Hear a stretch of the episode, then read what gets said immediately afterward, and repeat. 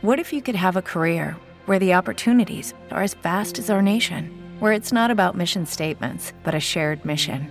At U.S. Customs and Border Protection, we go beyond to protect more than borders from ship to shore, air to ground, cities to local communities. CBP agents and officers are keeping people safe. Join U.S. Customs and Border Protection and go beyond for something far greater than yourself.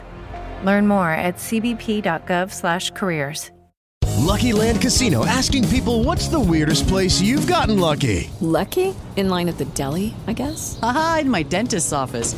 More than once, actually. Do I have to say? Yes, you do. In the car before my kids' PTA meeting. Really? Yes. Excuse me, what's the weirdest place you've gotten lucky? I never win and tell. Well, there you have it. You can get lucky anywhere playing at LuckyLandSlots.com. Play for free right now. Are you feeling lucky? No purchase necessary. Void where prohibited by law. 18 plus. Terms and conditions apply. See website for details. Somos el Sevilla, el puto Sevilla Fútbol Club.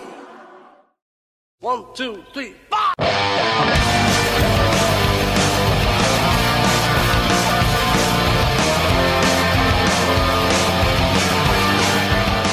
Sevillismo.fútbol presenta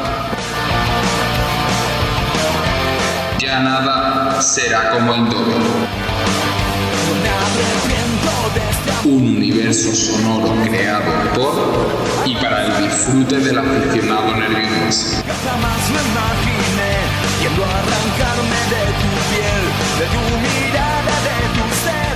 Las lágrimas corren por las caras sevillistas en la grada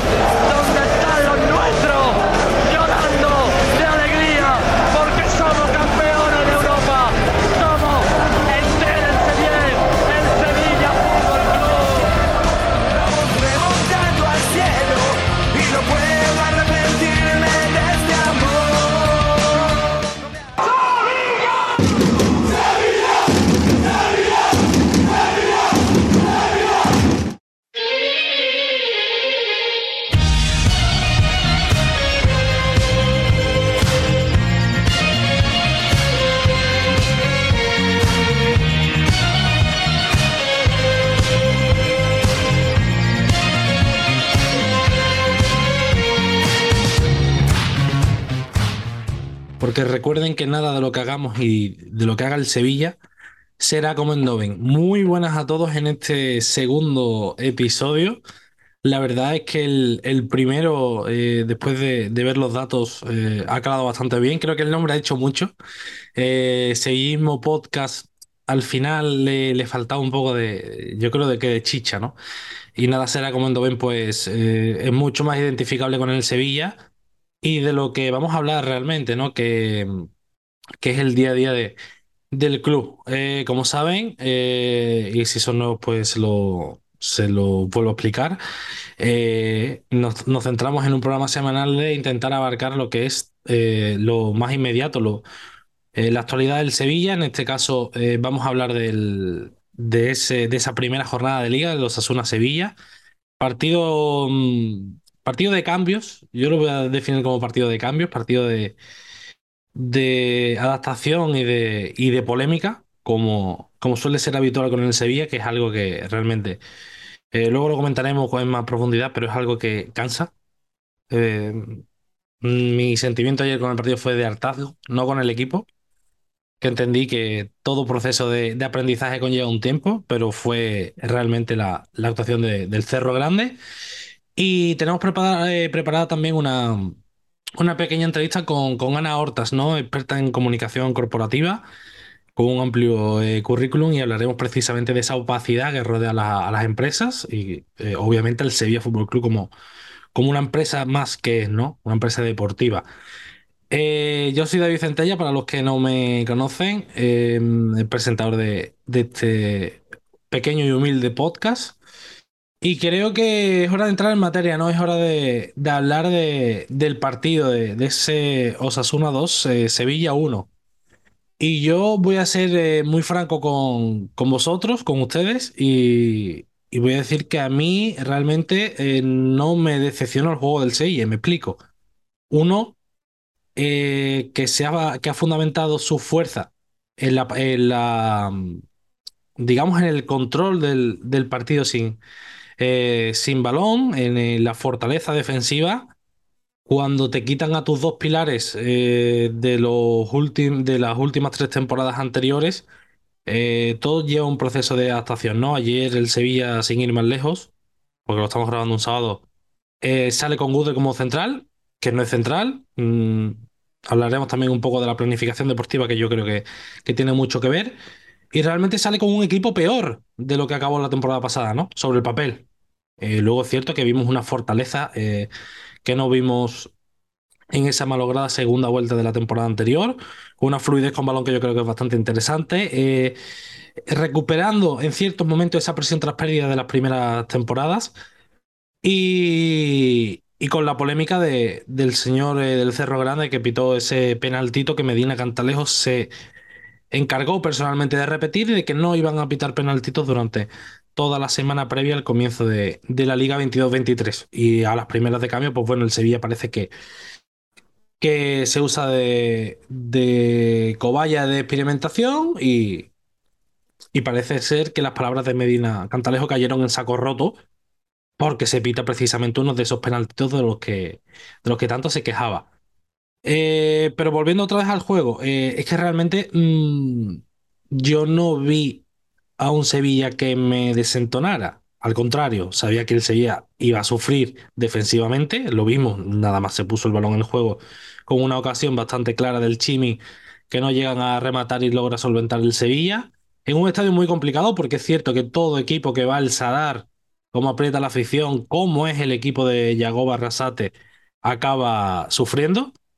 Pero con el paso de los minutos creo que vimos al, a ese Sevilla que más o menos intuíamos, no, los que, no nos queremos quedar con, con lo que son las caras, los futbolistas, sino con, con la intención o con, la, o con los pensamientos. Es un Sevilla creo que bastante más enérgico, eh, con otras fortalezas y que, y que al final, pues si no nos quedamos con la, con la sensación de que si no hubiese habido esa polémica, yo creo que el Sevilla podría haber incluso ganado el partido. Es una opinión bastante personal que puede ser contraria a la de, a la de Miguel Salvatierra y, y Manu Miró, pero realmente lo que, lo que pienso y ahora hablaremos del, del tema. Eh, Miguel Salvatierra, muy buenas.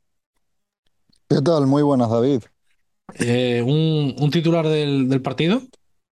Pues, pues el titular que, que hemos puesto en la crónica de sevillismo.fútbol. Mm, pocas luces, las hay, pero pocas. Muchas sombras, como es evidente. Y los temidísimos y, y los que teóricamente no iban a aparecer esta temporada, penaltitos. Pues sí, penaltitos, penaltitos. Eh, Manu Miró, ¿estás por aquí? Hola, muy buenas. ¿Qué pasa hoy? Lo mismo. Eh, un titular. Eh, es que eh, por usar el mismo que tenemos en la web, eh, diría el mismo, pero voy a cambiarlo mm, el de Miguel, porque no coincido en que haya pocas luces, así que diría muchas luces y algunas sombras. Muchas luces. Pues me a ver, yo he visto muchas luces, muchas luces. Yo es que el, yo ayer vi a un equipo que hizo bastante más cosas bien que mal. Bastantes más. Eh, pero bueno, eh, ahora procederemos a hablarlo. Muchas luces, a ver, he querido también hacerlo por un poco por la antítesis, ¿no? Del muchas épocas. Pero no he visto, no es que yo viera un Sevilla brillante, pero sí vi a un equipo que hizo muchísimas más cosas bien que mal. Me ha sorprendido, sinceramente, porque ayer por... Sí, pero puedo, puedo, puedo, puedo eh, podemos debatirlo, por supuesto. Sí, sí, sí, no. Sí que yo voy precisamente en, en, esa línea también, ¿no? Como más o menos he querido dejar claro, porque Realmente ayer me tocó mm, eh, comentar el partido desde la cuenta de sevillismo y lo único que leía era y que nos llegaba. Era... Sí, no, bueno, ah, yo, igual leí un tremendismo tremendo y por eso yo creo que es bastante, bastante luces para lo que seguramente es que nos esperábamos algo bastante peor de lo que vimos. Pero bueno, pasamos a ello. Eh, pasamos a ello. El tema, el fútbol. Eh, el Sevilla realmente se presenta en el Sadar con un equipo que, eh, precisamente, lo comentaba antes, ¿no? Que sobre el papel era peor que el que acabó la temporada pasada porque se elevan sus dos centrales titulares y resulta que no llega, eh, no vimos ningún fichaje de, de inicio y lo único que tuvo algunos minutos fue Alex Telles, que realmente su papel pasó, de puntillas porque no, no apareció ya en un entorno un poco complicado, ¿no? Después de, de ese penalti.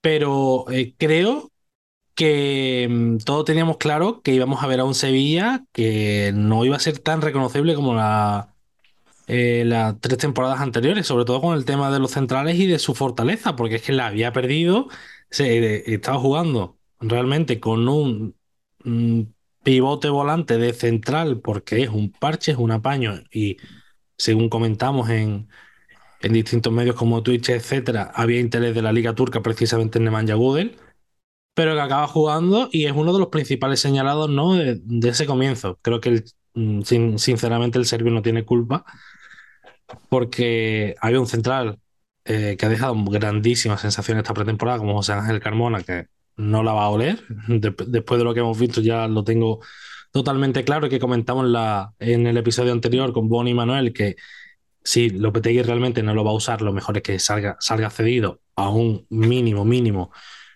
segunda división. Y, nada, eh, yo no sé cómo visteis el tema de, de, de eso que comentaba, ¿no? De la fortaleza defensiva del Sevilla, que se empieza a resquebrajar desde ahí, ¿no? Con un centro del campo típico, porque hemos visto muy poco a Fernando ya y a Delaney. Y Miguel, ¿tú te esperabas algo distinto realmente a lo que, a lo que vimos? Eh, sí, la verdad, yo creo que mm, el, ese doble pivote sobre el papel del que hablamos, ese Fernando Delaney del que tú dices que vimos poco, yo creo que demuestra mm, no quizás la poca confianza de Lopetegui en la zaga o en los dos centrales, sino mm, el, el ser consciente de que no tienes a tus, no tienes a tus dos eh, puntales defensivos, ¿no? Entonces, claro, pues entiendo que, que, esa alineación, tanto de Fernando como de Delaney juntos, atiende a eso, a intentar eh, armar una zona defensiva algo más rocosa, que ambos colaboren con los centrales y pues así pues mm, parchear, porque al fin y al cabo de todo lo que estamos hablando es de parches, porque, mm, vamos, ya lo dijo ayer Pepe Castro, tiene que llegar un central. Eh, pues al fin y al cabo, pues mm, yo creo que tampoco le salió del todo bien, ¿no? Porque esas ayudas eh, brillaron por su ausencia. Eh, ¿Qué se puede encontrar de bueno de todo esto? Pues yo creo que precisamente lo malo, ¿no? Pues que está claro de que hace falta un central eh, y de que va a llegar. Tenemos la certeza absoluta de que va a llegar porque lo dijo el presidente y porque si no llega, este año el Sevilla va a sufrir muchísimo atrás. Manu, yo creo que Sí, estamos a ver, de acuerdo. Sí, sí, el- va- vamos en esa línea re- realmente. Eh, es la primera vez que he visto yo en un equipo de Lopetegui un doble pivote tan claro. Y es verdad que mm, trajo cosas malas, mm, pero no por el hecho del doble pivote, sino porque, por lo que dice Miguel, ¿no? Hubo una falta, hubo una falta clara de entendimiento entre los centrales que hacía que creo que era más bien porque es verdad que no llegaba mucha ayuda, pero también es verdad que, esos, que los centrales no daban ese pasito adelante eh, en salida y que generaba un, un hueco en el medio del campo importante. Lejos de eso, eh, y ya hablando eh, de, de figuras individuales, eh, en el primer gol, eh, Nemanja Gudel vuelve a salir en la foto. Es decir, yo, es verdad que podemos, podemos estar de acuerdo en que es un parche, que no es su posición, que no, no es algo eh, que vaya a prolongarse la temporada, pero no puede ser que el serbio, cada vez que juegue, bajo mi punto de vista, salga la foto de algún gol. Esto eh, eh, va a ser, seguramente sea una declaración un poco controvertida porque mm, ya sabemos cómo cae el serbio en, en, en las redes sevillistas, ¿no? Como que se, le tiene muy alta estima. Pero para mí, mm, ayer, eh, igual que digo que, que se vieron cositas, que se vieron buenas cosas del doble pivote para adelante, del doble pivote para atrás, vi cosas que no me gustaron en nada y que sobre todo, eh, no sé si tuvisteis la misma sensación, pero mm, me sentí como totalmente descolocado porque eh, es, una, es un contraste tan grande de lo que se veía hace tres meses en el Sevilla, que de lo que se ve ahora, eh, o lo que vimos en- en- ayer en el Reino de Navarra, en, en la fase defensiva, que es que es ciertamente desconcertante, es que no parece ni el mismo equipo. Entonces, eh, hay que intentar aprovechar lo que queda de mercado de fichaje, que si no me equivoco son 15, un poquito más de 15 días, y tratar de paliar eso, esa, ese gran déficit defensivo que tenemos, para mí es importante. Yo, de- perdóname David, yo es que creo que sí, Nemanja Gudel, por, por supuesto, es el, el que sale en la foto porque es el central, ¿no? Pero yo creo que no es el único que sale en la foto. Ahí, en esa misma posición, está un Jesús Navas algo atrasado, que si quizá le hubiera mantenido la marca eh, al Chini Ávila, ese gol no se produce, o aun- aunque sea entorpecerlo un poco. También hay que decir que el zapatazo de Moy Gómez es una auténtica pasada. Eh, pero yo creo que no es el único. No se pueden vertir todas las críticas en cuanto al primer gol en Nemanja Gudel, un futbolista que, mm, reiteramos, juega fuera de su posición, que es un parche, que probablemente ni siquiera cumpla la temporada al completo en, en Sevilla. Y, y sí de un Jesús Nava que hay que hablar de él también. Se habla bien de él cuando hay que hablar de bien de él, pero es que yo creo que también ayer fue parte responsable de ese primer gol. Probable- no, sí, probablemente, Miguel, si yo no digo, pero el, eh, si hablamos ya de que Jesús Navas tiene que entorpecer, a mí es que que se le ve que se le va la marca es a Udel. Es verdad que, hombre, que si nos ponemos a hablar de Jesús Navas, sí, de- de- seguramente él no esté pasando por el mejor momento de su carrera y todos sabemos ya que mm, ya tiene una edad y que a lo mejor debería darle, debería de tener Gonzalo Montiel este año un papel más titular, pero la- el primer gol hay un fallo clarísimo de, de- de nuestros dos centrales. O sea, no, no pasa nada, no pasa nada por decirlo y, y es algo que, que, eh, hay que sacar y que yo creo que hay que separar completamente de que es verdad que Gudel juega fuera de su posición y tal. Aparte de que Gudel en el Sevilla ha jugado muchísimas veces central, pero muchísimas veces. No quiero, yo no quiero que esto sea una cosa derribo a Gudel que va a aparecer aquí, que, que no soy muy no soy partidario, pero mm, hay que destacarlo. Hay para que, mí. Hay que destacarlo, pero eh, os estaba escuchando y realmente, eh, como decía bien Manu antes, es un equipo totalmente distinto. Por eso mm, enfocaba yo a que el, equipo encontró otras fortalezas, eh, dado que ha perdido, eh, digamos, la base de, los, éxitos y de estas últimas tres temporadas, porque recordamos, el Sevilla tenía, mm, si no era la mejor pareja de centrales de Europa, era mínimo, mínimo top 5, como mínimo. Y al final se notó mucho, ¿no? Eh, sí que Gudel había jugado de central varias veces, pero eh, volvemos a decir, es un parche. Es que es un auténtico parche, porque resulta que llega marcado, que entrena poco, bastante poco, empieza a leer comidillas en redes sociales. El club prácticamente después no salió al paso de ella, sí que se. Porque Lopetegui dijo que, no sé si fue Moncho Lopetegui, uno dijo que llegó lesionado el otro que, que llegó y se lesionó. Es algo que no cuadra, ¿no? Pero el Sevilla se presenta en el Sadar como un equipo que sobre el papel, como dije antes, era peor que el de la temporada pasada. Entonces, creo que empieza a crecer con pelota, que era algo que nos mantenía, que, que es extraño en el Sevilla, ¿no? Porque veníamos de un equipo eh, muy que era muy lento en circulación, que le costaba eh, realmente elaborar jugadas y que a mí lo que me sorprendió fue que eh, se hizo fuerte en esa área, en el sentido de una vez eh, superaba la línea de presión con un movimiento un poco extraño de Fernando que ha ido a- hacia la banda derecha para dar un poco más de amplitud y sortear esa primera línea de, de presión de los Asuna, pero a partir de ahí él se había metido una marchita más en ataque y me lo comentaba Manu precisamente antes de, de- iniciar el, el podcast, ¿no? Que era la primera vez que vimos un 4-2-3-1 claro en el Sevilla. Pero yo creo que además de con pelota, el Sevilla sufre mucho ya no solo por los centrales, como habéis comentado, sino por la posición de Thomas Delaney. Y me explico, lo comenté precisamente tras el partido en el, en el canal de Twitch con, con Manuel, ¿no? Y era que yo no sé realmente de qué jugó Delaney o cuál era el Sí. rol de, de, de Delaney. Y cuando ocurre eso, cuando tú no sabes realmente de qué está jugando un futbolista, significa que no está rindiendo bien. Cuando tú ves algo ya que te dice, es que, que está jugando de pivote, de, de interior, de volante, y realmente no sabes de qué, ahí ya ocurre algo, que sí que dio un palo, como lo podía haber dado el Papu Gómez pero que mm, ahí hay un desbarajuste, ¿no? Y yo creo que esa es una de las tareas pendientes que tiene el Sevilla, porque es que lo vimos, porque eh, ese centro del campo tan fuerte que se mm, eh, que daba la sensación de que eh, todo estaba súper controlado, etcétera, etcétera, se ha roto. Ya no al margen de los centrales, que yo creo que ni Ferna- Fernando no tiene la misma confianza que tenían Diego Carlos y Koundé, y vimos en muchas ocasiones cuando Osasuna apretaba tanto a Fernando como a Delaney echarse hacia atrás y meterse entre centrales para eh, al menos no defender, eh, o sea, ser superiores eh, numéricamente porque la calidad no te da para, para lo que te daba la temporada pasada, sino que hubo un pasillo ahí en el centro del campo, un... hablaba mucho de ese túnel de la S40 que pasa por, por Coria, que lo tenía el Sevilla y no, y no estaba hecho aquí en, en la ciudad, ¿no? Y realmente eh, me pareció bastante gracioso el símil, pero es que tenía toda la razón.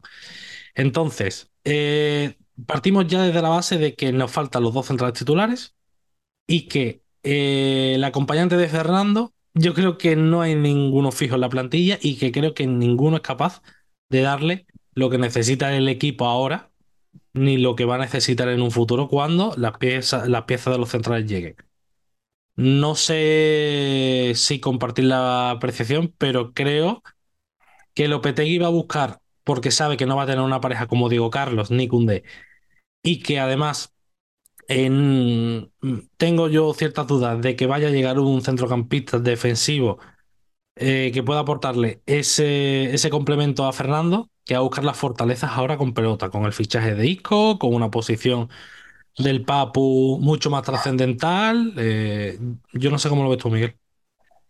Yo es que creo que el, el tema del- de ese doble pivote también es un parche que es un derivado del parche de Google como central, ¿no?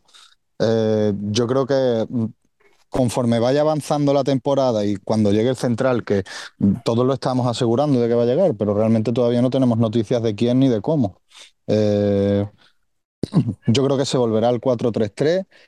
Quizás si vamos a algún partido en- con algún 4-2-3-1 claro, como el que hemos visto hoy, dependiendo de las necesidades del equipo, de cómo respetan también las lesiones a los futbolistas.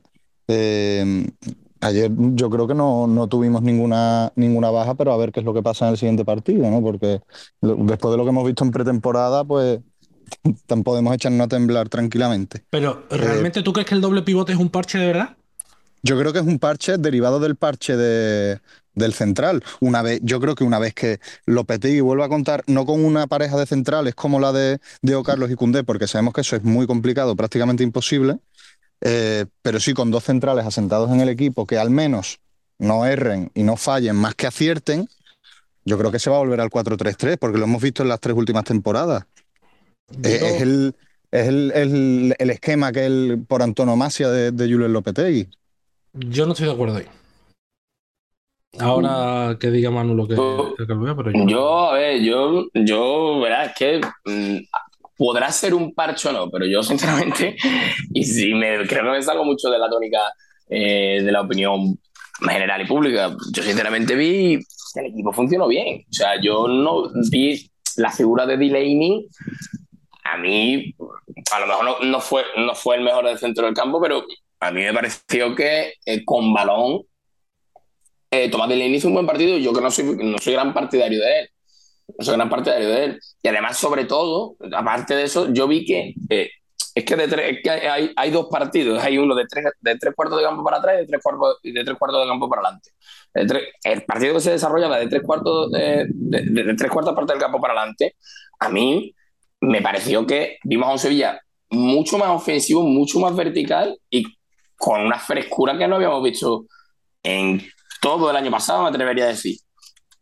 Y yo creo que eso viene en parte, igual que hay problemas, los problemas atrás vienen en parte de ese doble pivote, que es verdad que no hacía bien la ayuda. Yo creo que también viene en parte de la seguridad que le daba el doble pivote eh, al Papu Gómez para poder jugar tranquilamente. Es verdad que Delaney, que Delaney no jugaba, no era un, un, un pivote tan claro, jugaba más liberado. Pero yo creo que, que el equipo funcionó bien y que, de hecho, ahí hay otra cosa importante, que el equipo llega, llegó bien al final del partido. Es decir, el minuto antes del penalti, porque para mí es es, Hombre, es hombre, crucial. Es hombre, guardar Manu, penalti. estaría bueno, ya- es- estaría bueno que la primera, eh, que la primera jornada del equipo no llegara bien al final del partido. no, pues puede, no, pues, pues, pues, pues, pues- pues mira, eh, David puede ser mm, todo lo contrario, que como es la primera jornada y todavía el equipo no está rodado del todo, que el equipo, vamos, había los jugadores que, que jugaron de inicio, eh, cuando se les cambió los Rafa Mir o Campo y estaban fundidos. Porque es normal en una, primera, en una primera jornada eh, del campeonato doméstico. Pero mm, yo, vamos, vi que el equipo al minuto 70 y algo llegó súper, aparte de que estaba bien, llegó súper entero y con bastantes opciones de ganar el partido. ¿Qué fue lo que ocurrió? Que había una jugada desgraciada que eh, para mí es un error no admisible, eh, que no, no, no, no cabe interpretación para mí, y perjudica claramente al equipo. Te vas con un mal sabor de boca en la primera jornada y no te llevan nada a la boca, ¿no? Te vas de cero. Todos, es, eh, es una cosa que mm, no gusta a nadie y es un inicio amargo. Pero insisto en que yo vi a un Sevilla bastante potable. Puede ser que es que me esperara una cosa mm, infame, pero yo, mm, la verdad que mm, no me fui contento, no puedo decir que me fuera contento, pero a nivel de juego, así lo digo, con muchas luces y algunas sombras, así lo digo. Es que realmente yo con balón mm, y es que no me bajo de, este, de este barco. Yo lo vi realmente bien y lo que yo te, le decía a, a Miguel de, de que el doble pivote, que no estaba de acuerdo con lo que había dicho, que el doble pivote era un parche, es que me da a mí que vamos en Funcionó esa bien. línea. No, pero Es que, y es que funcionó bien, es Pa- que realmente para mí, funcionó bien. no, es que para mí realmente tampoco es que funcionara bien ese doble pivote, porque es lo que te he dicho, yo no sé, yo no sabía en qué momento Delaney está jugando. What if you could have a career where the opportunities are as vast as our nation, where it's not about mission statements, but a shared mission? At U.S. Customs and Border Protection, we go beyond to protect more than borders from ship to shore, air to ground, cities to local communities. CBP agents and officers are keeping people safe. Join U.S. Customs and Border Protection and go beyond for something far greater than yourself. Learn more at cbp.gov/careers.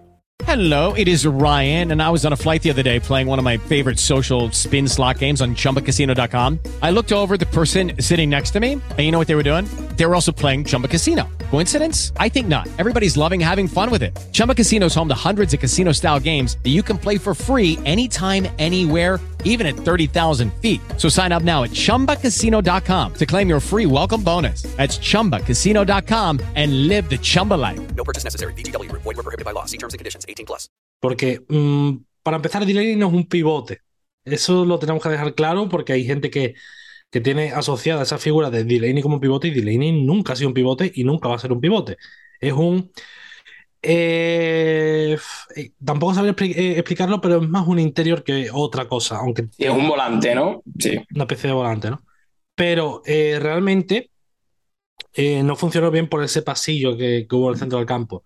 Pero creo que el Sevilla será fundamental a, a esta temporada y de hecho eh, vengo comentándolo desde, te puedo decir, desde marzo incluso, a que, a que el Sevilla tenía que transicionar a ese 4-2-3-1 por eh, uno. eh, creía que iba a haber una revolución esta temporada y no va a ser así en cuanto a mercado de fichajes, porque lo estamos viendo con la lentitud que va, aunque probablemente a última hora o conforme pasen los días tengamos sorpresas, porque hay varias salidas que, que se están produciendo y, y no las veo yo, o sea, y creo que, que va a llegar más nombres de los que suenan. Y por otro lado, eh, porque hay que darle ese contexto al Papu- a futbolistas como el Papu Gómez o Isco, que no va a quitar de que vuelva, de que retrasen su posición, como a veces el Papu cuando el equipo echen falta. Es que creo que Isco realmente va a venir para eso. Eh, para ayudar a- al centro del campo a sacar la pelota con fluidez y hacer lo que hacía muchísimas veces en el Real Madrid hasta que cayó en, en el ostracismo de eh, recoger la pelota, asociarse con sus compañeros y eh, lograr eh, una salida más fácil. Entonces, creo que lo vital en el Sevilla es la llegada de un central, por lo que vimos, por lo que comentáis de Gudel, que estuvo realmente mal. Rekin no desentonó tanto, pero además de Gudel, uno de los que tuvo seguramente un factor clave en, ese gol fue Jesús Navas. que no entiendo tampoco por qué no se le da más continuidad a Gonzalo Montiel, sinceramente. Y a partir de ahí eh, hacer y pertrecharse, pero eh, lo dicho, y mm, creo que hay cosas por corregir, bastantes, pero el balance general que saco del encuentro fue positivo porque es que no me esperaba ni más ni menos. Yo es que creo que el, el penalti decanta demasiado quizás el, el partido. Si es verdad que en la primera parte eh, vimos a, a un Sevilla con más movilidad, más eléctrico, que se que, es- que miró de tú a tú a Osasuna en cuanto a intensidad, que es algo que quizás tampoco esperábamos, eh, sobre todo al ser una primera jornada, ¿no? Que, sabemos que los equipos llegan un poco más, más cortito de pierna. Lo dijo el propio Campos al finalizar el partido en declaraciones a, a los medios oficiales del club, que entre el calor que hacía en el Sadar, que no sé si, si lo escuchaste, pero es que hacía 30 gradazos a las 9 de la noche en Pamplona, que eso cualquiera lo, cualquiera lo iba a esperar.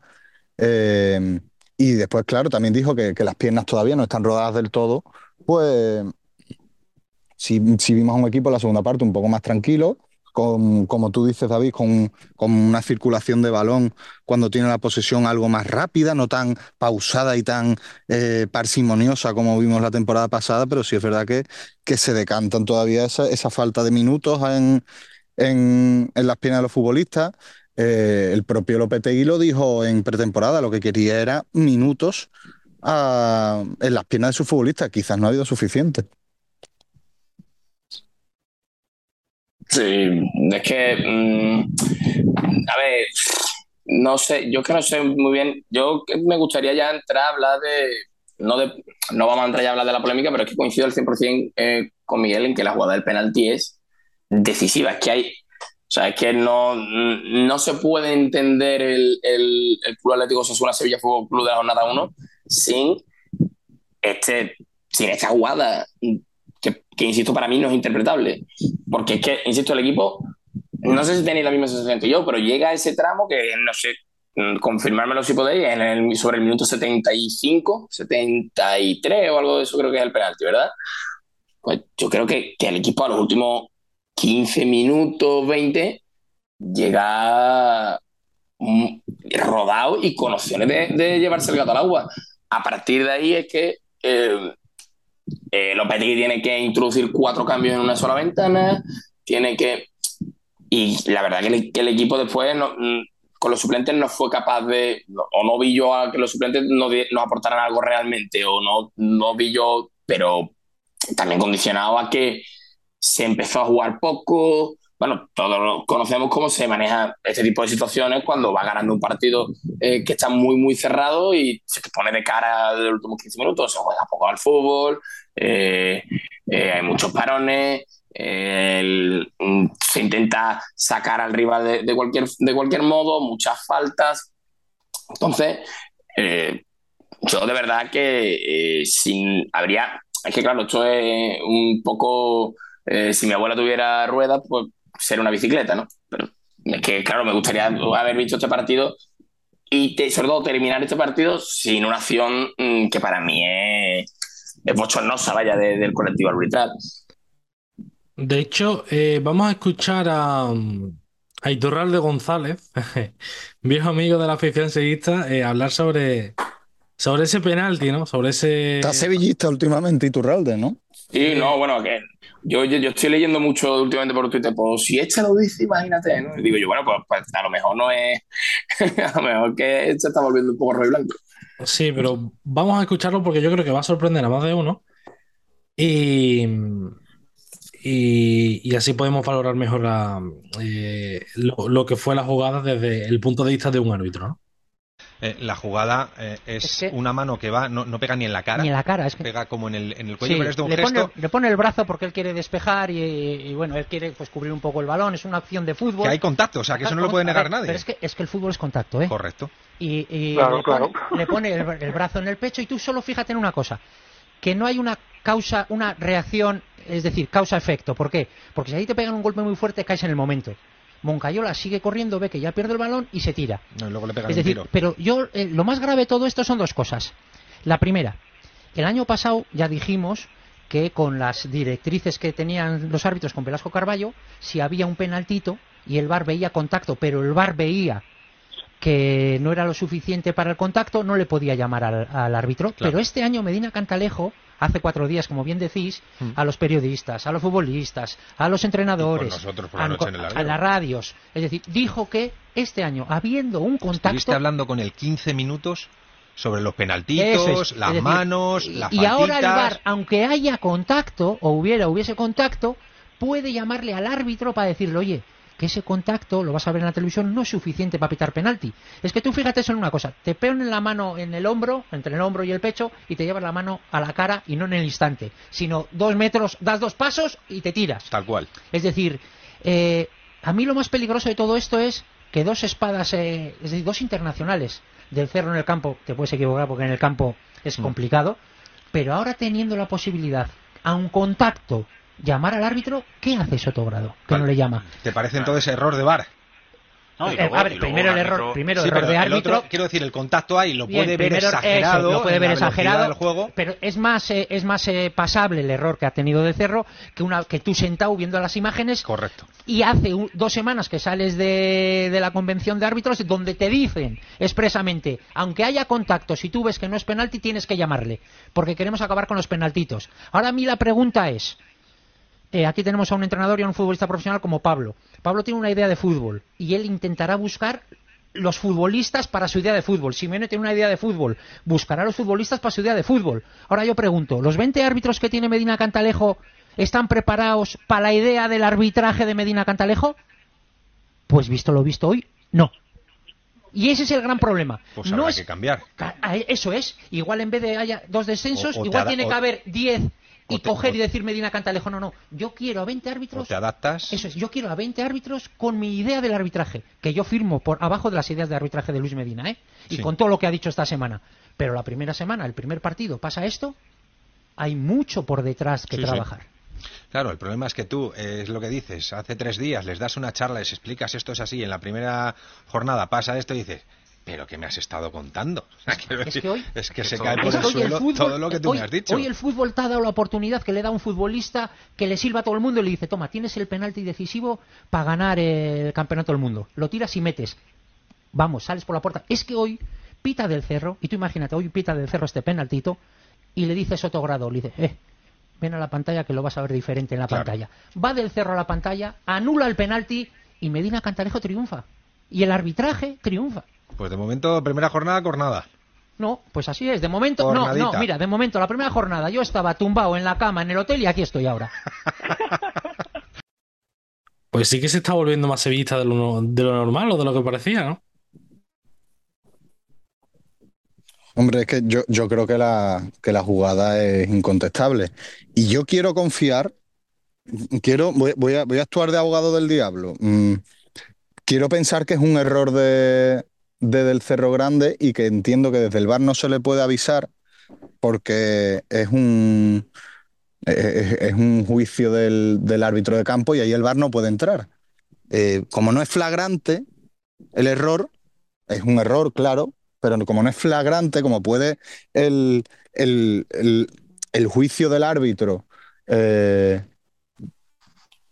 contemplar que eso sea mano, eh, pues, pues tampoco, tampoco entiendo que puede ser que después del Cerro Grande llegue al vestuario, vea la jugada y diga, me cago en la que, que me he equivocado, ¿no? Otra cosa que me parece interesante también y que le preguntaron a Julen Lopetegui, periodistas de, de allí de Pamplona, es que si él veía que era penalti, viendo cuál había sido la, el, el rigor en cuanto a faltas y en cuanto a penas máximas eh, durante todo el partido. Es decir, las faltas que iba pitando, si, si eran también faltitas, ¿no? Sí, eso es otra. Eso es, eso es otro tema. Pero creo que Porque yo- realmente. Pero yo es que realmente no sé lo que pita eh, del Cerro Grande en la acción. ¿Qué? No sé si pita la mano o si pita ese leve contacto que no es en la cara, ¿eh? Que es que lo peor es que no es en la cara. Que es la mm, parte, digamos, en el cuello, hombro, porque estoy viendo ahora mismo la, la Es que imagen. no puede. Sí. Es que no sé lo que pita. Es que no puede pitar mano tampoco, porque no, da con la- no le da la mano. Sí le da la mano, Tampoco pero puede pitar mano. sí le da la mano porque viene de. Porque sí le da la mano, pero eh, el balón viene de un rebote. No es una eh, voluntariedad del futbolista jugar con la mano como se eh, había eh, contemplado en, en di- en distintas declaraciones del CTA, reglamentos, etcétera. Pero es que realmente creo que lo que pita es el contacto. Y hace eh, tres, cuatro días, Medina Cantalejo precisamente repitió en una rueda de prensa las rozas con Diano Mayenco, que es el director del proyecto VAR, y con, eh, perdón, un Diano Mayenco es, eh, pertenece a la comisión técnica del CTA, y Clos Gómez, que sí es el director de, de VAR, que no se iban a pitar penaltitos porque el fútbol es contacto. No lo entiendo, o sea, se me escapa. Se me escapa a mí de mi raciocinio que se puedan pitar acciones y se pueda y se acabe condicionando luego tanto al final un partido de fútbol, porque eh, el encuentro, eh, ambos equipos dieron dos palos. Creo que fue un inicio de liga bastante eh, atípico en la liga española porque hubo intercambio de golpes por parte de los dos equipos, muchas ocasiones que es algo bastante extraño en la liga. Sí. Y de repente una acción que dinamita el partido completamente y otra acción al final externa le acaba influyendo al Sevilla, que como venía siendo habitual, lo acaba sacando del partido como vimos durante toda la segunda mitad después de, de esa acción.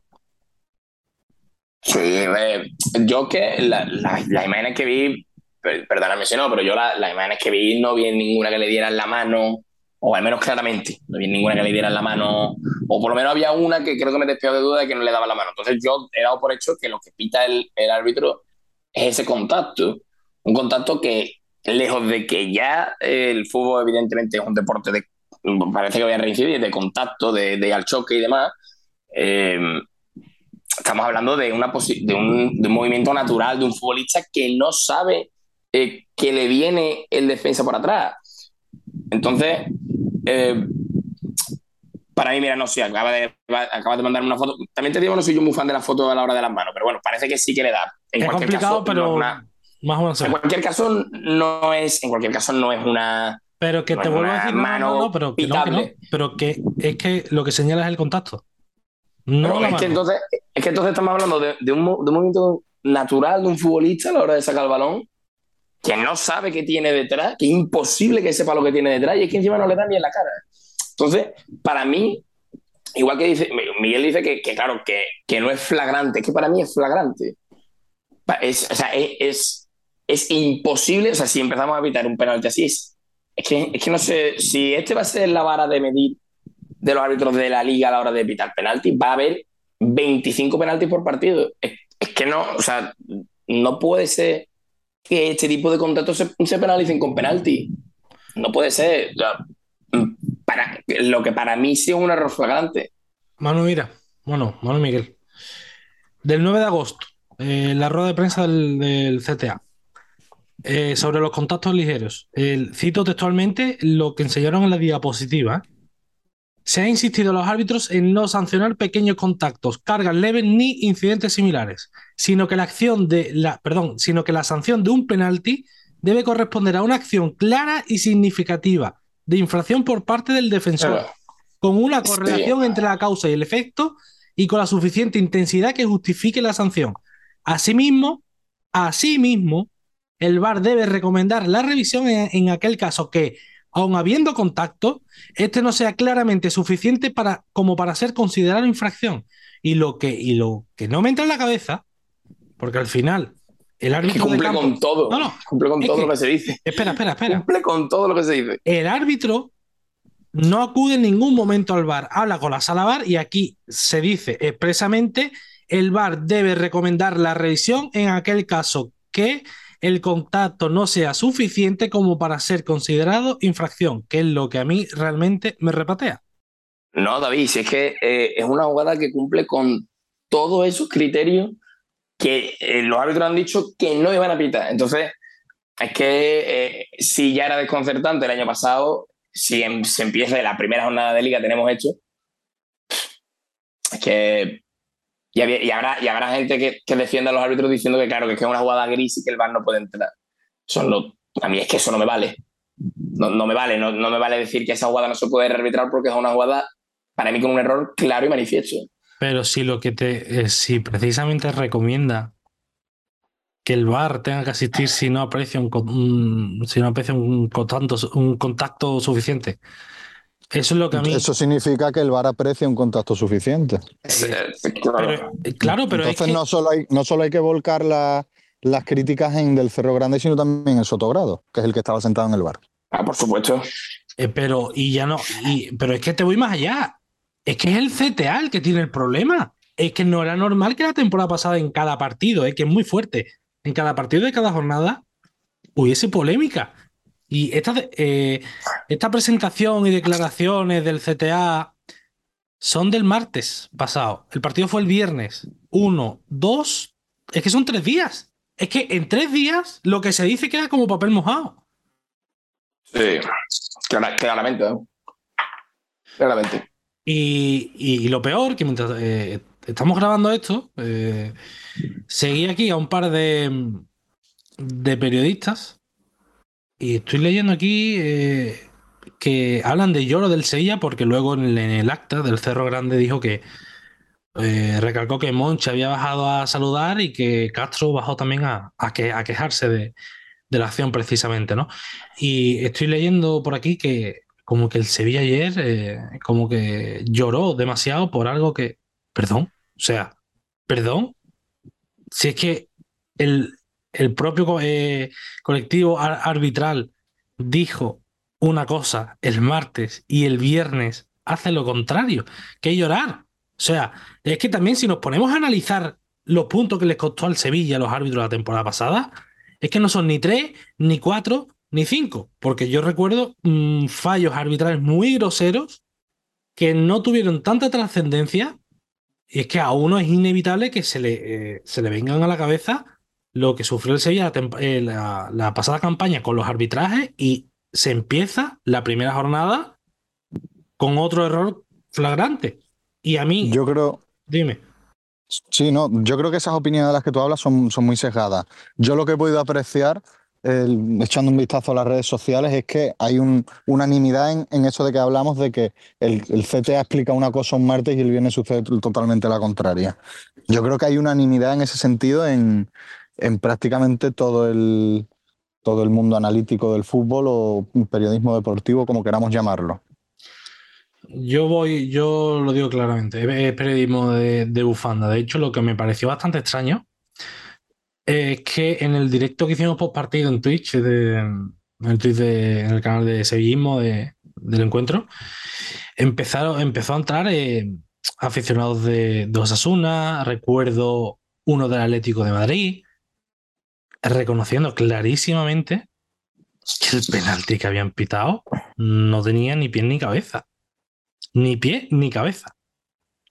Pero bueno, eh, hasta esto realmente tiene una fácil solución, que es hasta que no aparezcan los árbitros, pasen por zona mixta, igual que pasan los futbolistas, y hablen y den explicaciones de por qué pitan qué, incluso si reconociesen que se han equivocado, es que si reconociesen que se han equivocado, se hablaría mucho menos de ellos y se les tendría más estima que el actual, porque todos sabemos el sentimiento que hay hacia el, el colectivo arbitral, ¿no? Y, y, mm, no, si luego vamos a hablar precisamente eh, del hermetismo que rodea al Sevilla o que rodea a las instituciones deportivas o a las empresas multinacionales, eh, con Ana Hortas, lo que me gustaría es que, eh, ¿por qué este colectivo arbitral tiene ese, mm, ese hermetismo que le rodea? Porque hace, mm, yo eso no lo he vivido, por ejemplo, pero hace 20 años, 20 y tantos años, eh, es que lo- la SER y la COPE entrevistaban a pie de campo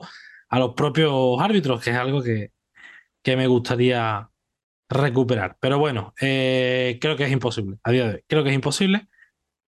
Y no le veo mucho futuro. Eh, polémica aparte, porque ya sabemos lo que, lo que había. Sabemos lo que, lo que ha sido, eh, etcétera, etcétera, ¿no? Em, vamos a hablar de nombres propios, porque creo que podemos hablar de alguno, de alguno que otro bastante interesante. Hemos analizado un poco por encima lo que fue el partido, aunque realmente no hemos hablado del partido, pero con las explicaciones sobre eh, ciertos futbolistas, ciertos movimientos o ciertas cosas, creo que se puede entender como, como ha sido, que si no, un resumen rápido sería la presión del, de los Osasuna hizo efecto, el Sevilla se... eh, cuando empezó Osasuna a bajar ese, ese listón, eh, el equipo de Lopetegui se sintió mucho más cómodo. Y a partir de ahí vimos una versión del Sevilla con balón que no que hacía bastante tiempo que no habíamos visto y que a mí y que no, nos gustó a los eh, a los que estamos aquí y que yo personalmente creo que ese va a ser el camino, ¿no? Pero al final el penalti pues te condiciona mucho el, resto del partido y además el Sevilla es un equipo que en ese tipo de acciones logra o se desconecta muy rápido, que fue realmente lo que pasó. Eh, nos metemos ya en nombres propios y si os parece yo ayer leí críticas a Bono por esa acción del primer Mm. gol. Uf, me, me dicen que a lo mejor puede estar mal colocado, ¿no? Pero vamos, no. Mí en, abs- en absoluto me parece que es un, un remata bocajarro. En un muy buen centro de Rubén Peña, que hay que decirlo también. Es un centro que no permite que el portero pueda salir a despegar el balón. Va muy tocadito al segundo palo. Y para mí, vamos, no sé si es que podría haber hecho algo más, tendría que volver a ver la jugada dos o tres veces. Pero a priori no, no, no le achaco ninguna responsabilidad al portero marroquí, la verdad. Eh, yo creo que sí es verdad que, que son ocasiones que estamos acostumbrados a que Bono pare, entonces pues puedo llegar a entender las críticas. Yo lo hablábamos con, o sea, lo, lo- lo hablaba también el viernes por la noche, porque precisamente Manuel me preguntó por eso, ¿no? Los porteros muchas veces viven de la confianza que le dan sus centrales y se pueden mostrar, puede cambiar su forma de, de jugar, sentirse más inseguro por lo que tienen delante. Y con los pies precisamente estuvo algo fallón, pero creo que en acciones eh, técnicas, eh, como el gol, creo que no falla. Me explico. Viene un centro que viene realmente con mucha, ese término parenquita que, que algunos joden, pero realmente es así, con mucha comba, con mucha curva. Viene hacia adelante, que eso es importante, que el centro es hacia adelante y no hacia atrás, o sea que el futbolista ataca la pelota eh, con más fuerza de que si- en, el, en el caso de que venga hacia atrás y que mm, Google falla en la marca, ¿no? Entonces te viene un futbolista que viene de- desde atrás con el impulso de la carrera y remata prácticamente de forma frontal. La pelota sale disparada, creo, si no recuerdo mal, toca en bono y acaba entrando, ¿no? Es una opción que, que es difícil de, realmente es difícil de, de defender eh, por parte de, lo- de los porteros.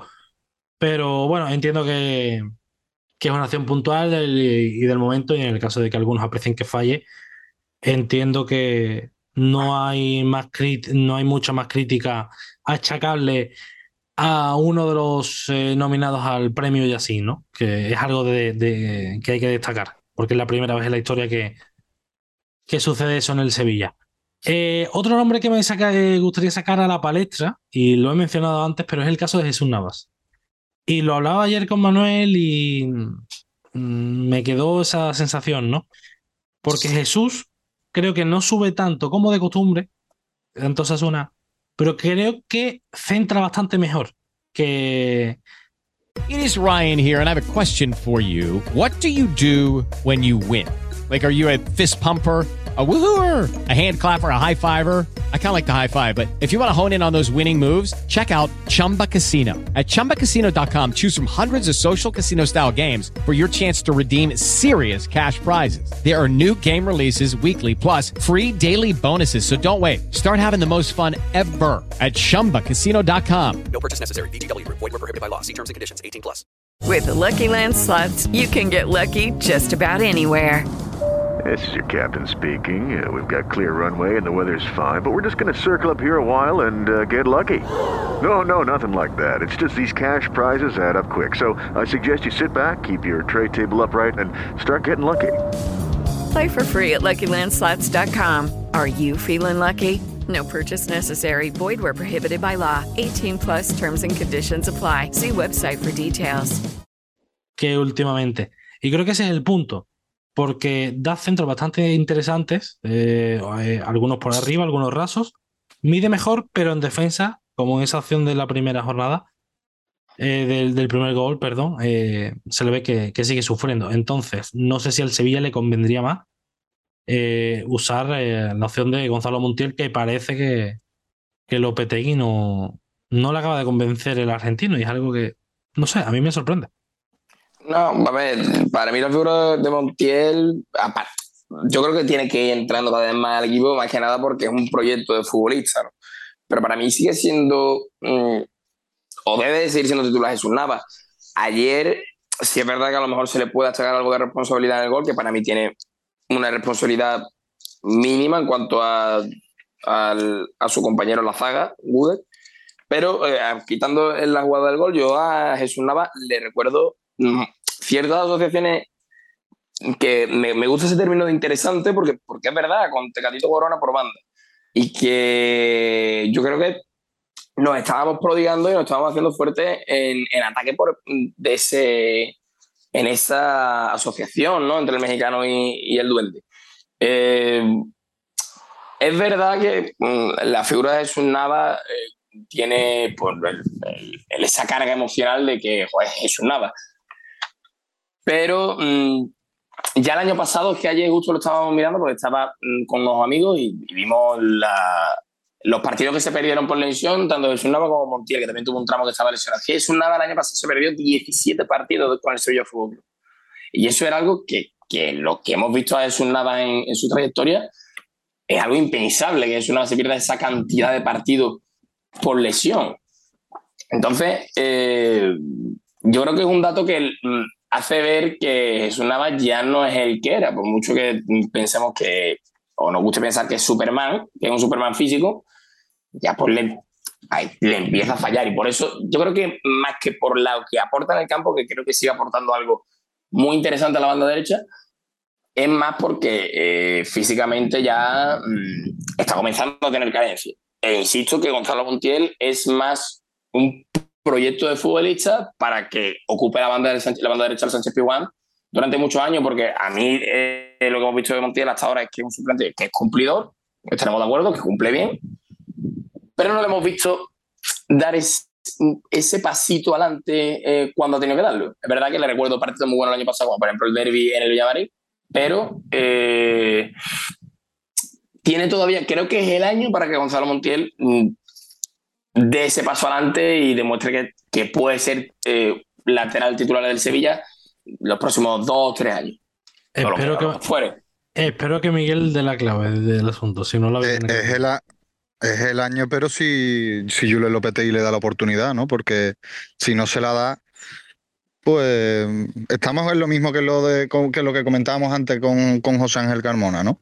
Eh, si, si tú de verdad mm, tienes una carencia en una posición, pero la suples con otro futbolista porque no confías en lo que tiene, pues apaga y vámonos. Es verdad que Jesús Navas tiene, tiene ya una edad, hay que recordarlo, no es, no es Superman, se conserva muy bien, desde luego. Eh, pero, pero claro, si tampoco tiene ese relevo necesario con la edad que tiene, eh, como, como debería ser Gonzalo Montiel, pues apaga y vámonos. Yo es que soy de los que piensan que a, a Julen Lopetegui no le gusta Gonzalo Montiel. Entonces, Yo- pues yo creo estamos en la misma. Es que, es que, mm, yo creo que tampoco. Y yo, eh, a, a diferencia de Manu, no pienso que sea un proyecto de futbolista porque es el lateral derecho de titular de la selección argentina. Y que creo que es un No. perfil que es un perfil totalmente distinto al de Navas y que en un momento como el que va a atravesar el Sevilla de aquí a los próximos tres meses, seguro que tres meses, como mínimo, como mínimo, en el que la seguridad defensiva no, no va a ser así, un lateral más defensivo como Montiel te puede venir bien. Y recordamos que Pero- Montiel incluso ha llegado a jugar hasta con central en, en River. Sí, pero yo no, yo no me refería a que era un proyecto de futbolista que no fuera ya un futbolista que es más proyecto de futbolista que Nava por, por, por, por la edad. Quiero decir que, que, que Nava tiene ya 37 va puede ser 37 años. Entonces, no me refería a que, no, no quería que sonara que no creo que Montiel sea un futbolista ya hecho. Lo es. Pero no esperamos o no se podrá esperar que Navas esté aquí las próximas cuatro temporadas. ¿no? Entonces, a eso a lo que voy de que Montiel es el proyecto de lateral derecho del Sevilla titular, o, yo, o eso es lo que yo creo, que Ah. sea el titular Ahora de aquí a un... Claro, eso, eso es lo que yo me refería, no que no fuera un futbolista ya consolidado y que no fuera, no, no, o sea, eh, que, hubiera, o que se tendría que esperar muchísimo más de él. Hay que esperar muchísimo más de él en cuanto a rendimiento porque hay que verlo más, pero no, me refiero a que eh, a lo largo del tiempo. A eso, a eso a lo que voy, no en, no en, en calidad pura ni, en, ni a nivel de rendimiento por, por del propio futbolista. Vale, eh, dos nombres más y terminamos ya con el, el partido, yo creo. Mm, me interesa Rafa Mir. Me interesa Rafa Mir porque eh, nosotros teníamos la, información del 11 del sello un poco antes de que se publicara y a mí me sorprendió. Eh, no me lo esperaba para nada porque Rafa Mir venía sin. eh, desde que se lesionó el Lagos, prácticamente sin aparecer en ningún amistoso más. Se ha hablado de unas molestias típicas de pretemporada, que no son unas molestias típicas de pretemporada, cuando ha estado en torno a las dos semanas sin, sin aparecer. Y de repente para el primer partido lo, eh, Lopetegui confía en él. Y mm, creo que los eh, miristas, los miristas vamos en, en la dirección correcta porque es un delantero totalmente contrario en Nesiri que tiene gol porque lo demostró en la primera, en la primera ocasión la mandó para adentro y que creo que este va a ser su año. Yo no sé cómo lo visteis. Mm, Yo lo vi muy bien. Yo, lo- yo a Rafa Mir, eh, de hecho, lo iba, si no le vas a sacar tú, lo iba a sacar yo, que no soy un sospechoso de defender a los delanteros actuales del Sevilla Fútbol Club, pero yo ayer a mí me gustó. O sea, yo lo vi, lo vi, sobre todo vi algo que no vi el año pasado, que es que le, le vi, a un, vi a un delantero con presencia. Que es un delantero que, bueno, que puede sonar a lo mejor muy básico, ¿no? Pero, mm, pero es verdad, o sea, es un delantero que tú notabas que estaba ahí, que iba al choque con los centrales, que estaba participativo en el juego, que tenía una que tuvo vari- un, un par creo de ocasiones, un tiro lejano y la del gol, y que sobre todo, como tú dices, que es lo verdaderamente importante, que la primera que tuvo la metió, fue a, fue la caja. Eh, y además un- eh, son, son goles importantes, no sé si me explico, no es lo mismo, es, difícil abrir eh, la lata, no, no del partido, pero sí del equipo y de meter ese primer gol que luego tire para adelante, a mí me, de verdad que yo ayer, ayer bastante contento con Rafa Mir y mira que yo no, el que nos lleve escuchando un tiempo sabe que no, que yo no soy partidario de ninguno de los dos delanteros que tiene el Sevilla Fútbol Club ahora mismo, me parece que no son mm, del todo válidos, pero a ver si este año Rafa Mir consigue callarme la boca. Miguel. Yo es que creo que es el, el delantero del Sevilla Fútbol Club, pero sin ninguna duda. Yo creo que tampoco hay que ser muy inteligente para saber qué futbolista, qué, qué delantero del Sevilla Fútbol Club tiene gol. Mm, y también hay que ver los minutos del Nesiri de ayer, que sí, sí es verdad que tampoco tuvo muchas oportunidades, pero se sigue viendo esa torpeza, esa pastosidad, lo llamamos como, como queramos, en- a la hora de... Deficiencia técnica, ¿no? Deficiencia Efectivamente, técnica. va- va- vamos, a, vamos a llamarlo así. Eh, es el delantero del, del Sevilla Fútbol Club, la que tuvo al primer toque y en una posición bastante complicada, la mandó al fondo de la red, también eh, tras un control espectacular de- del Papu. Eh, entonces yo creo que es el, el delantero llamado a, a ser el hombre gol del Sevilla esta temporada. Hay que ver también el tema del físico, porque si ha tenido estas pequeñas molestias de pretemporada, como, como nos han dicho desde el club, eh, que le han tenido dos semanas pues un poquito apartado. Quizá Eso lo mismo también. Una molestia típica de Claro, pretemporada claro, claro. Pero que, pero que David, conociendo la, mm, la auténtica locura que reside en la cabeza tanto de Lopetegui como de Monchi, ¿quién, quién no se imagina que eso haya sido una especie de estrategia para despistar? Mm, igual que hablamos la temporada pasada de que no daba las convocatorias para despistar, quién sabe si no ha dado la. Si, si Rafa Mir ha estado en teoría apartado, que después haya estado entrenando con el grupo de forma normal para despistar. Yo es que ya me espero cualquier cosa también eh, a estas alturas, ¿no? Quizás pues, estamos ya entrando en un delirio comunicativo eh, que nos hará pensar hasta que, que son masones los miembros de la, de la, del Consejo de Administración del Sevilla Full Club, pero a mí ya se me pasa por la cabeza cualquier teoría.